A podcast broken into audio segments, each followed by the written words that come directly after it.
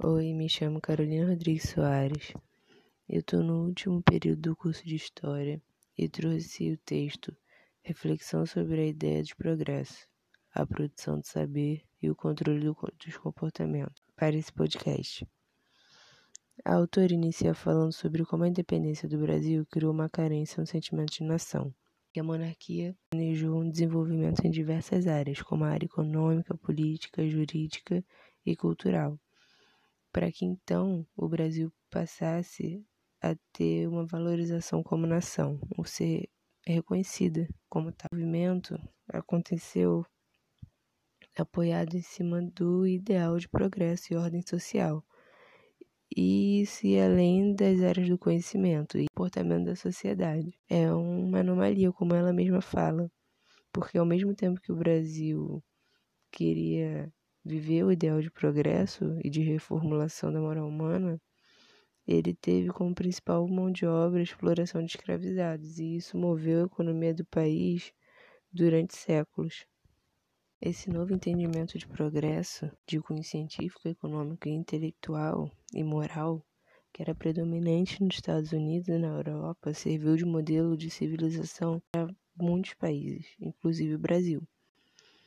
Mas a ideia de progresso acaba influenciando em ciências, os novos códigos, as novas teorias filosóficas que estavam surgindo e o comportamento da população, porque ele estava intimamente ligado à moral e à forma como homens e mulheres agiam. O progresso possuía conceitos, técnicas e noções de divulgar o saber científico e moldar esses comportamentos de forma similar ao que estava acontecendo nos países considerados civilizados, como os Estados Unidos. O progresso passou a ser um parâmetro do grau de civilização, que era definido de acordo com o grau de conhecimento científico que uma pessoa tinha. Ser civilizado era ser instruído Nesse período ocorreram diversas mudanças nas ciências em geral.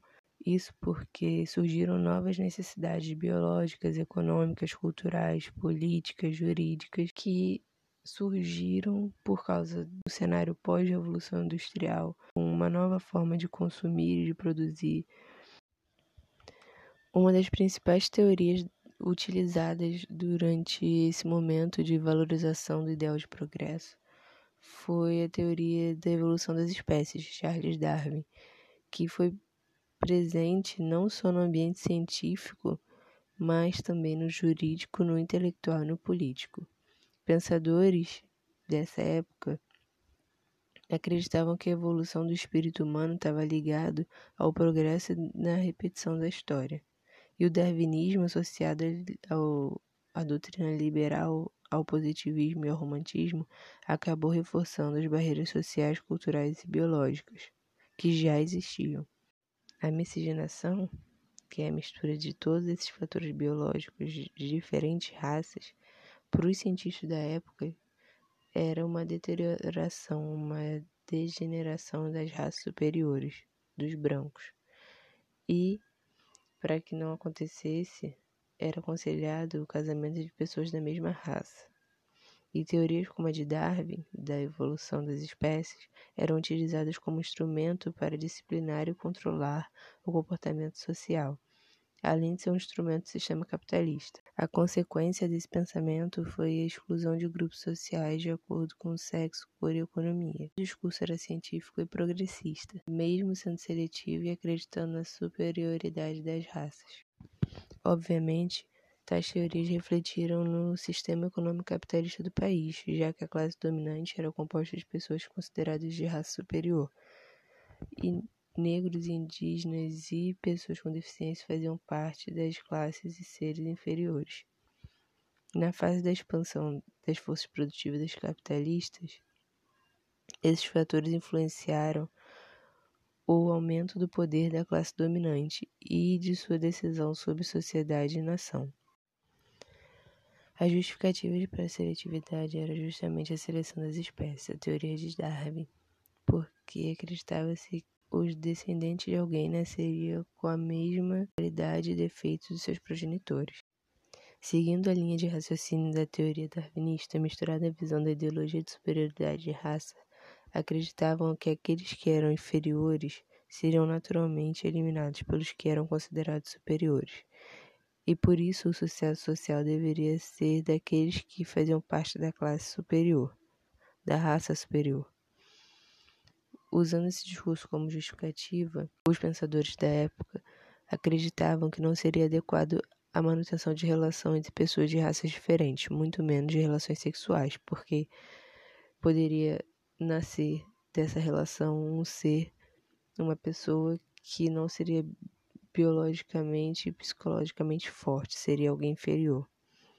E o progresso e a civilização estavam associados a características sociobiológicas.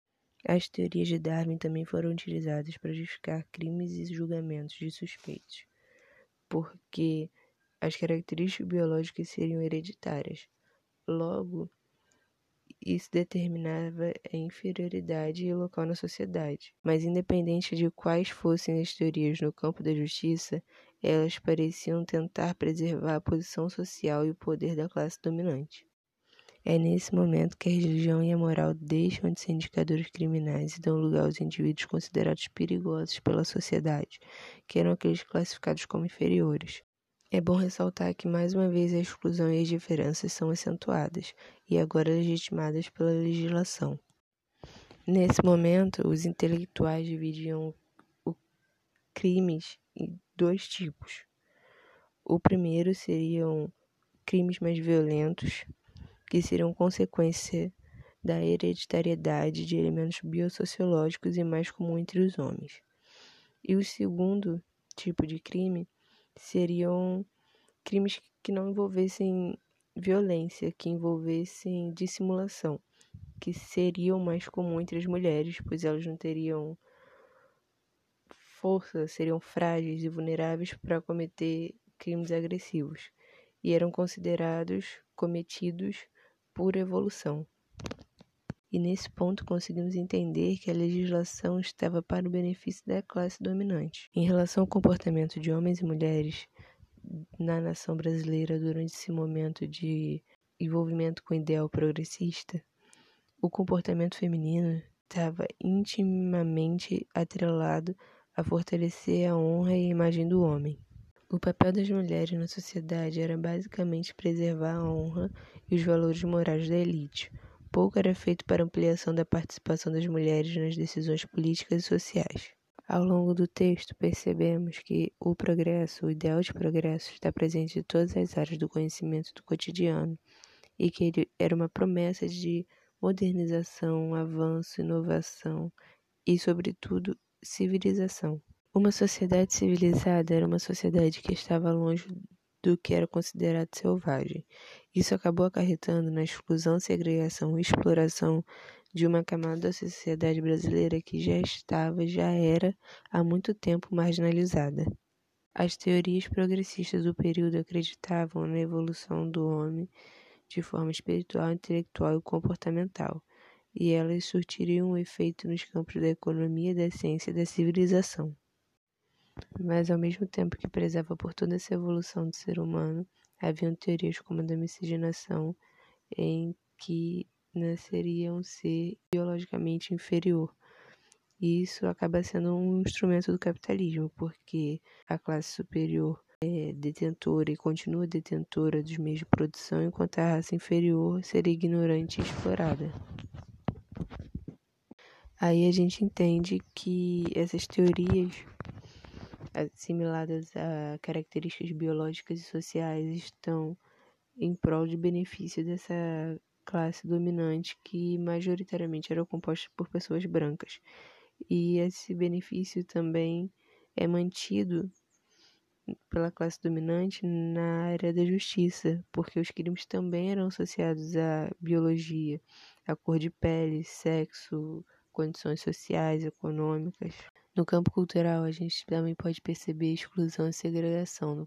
Enquanto a cultura da elite era supervalorizada, a cultura popular pouco recebia atenção e era considerada vulgar.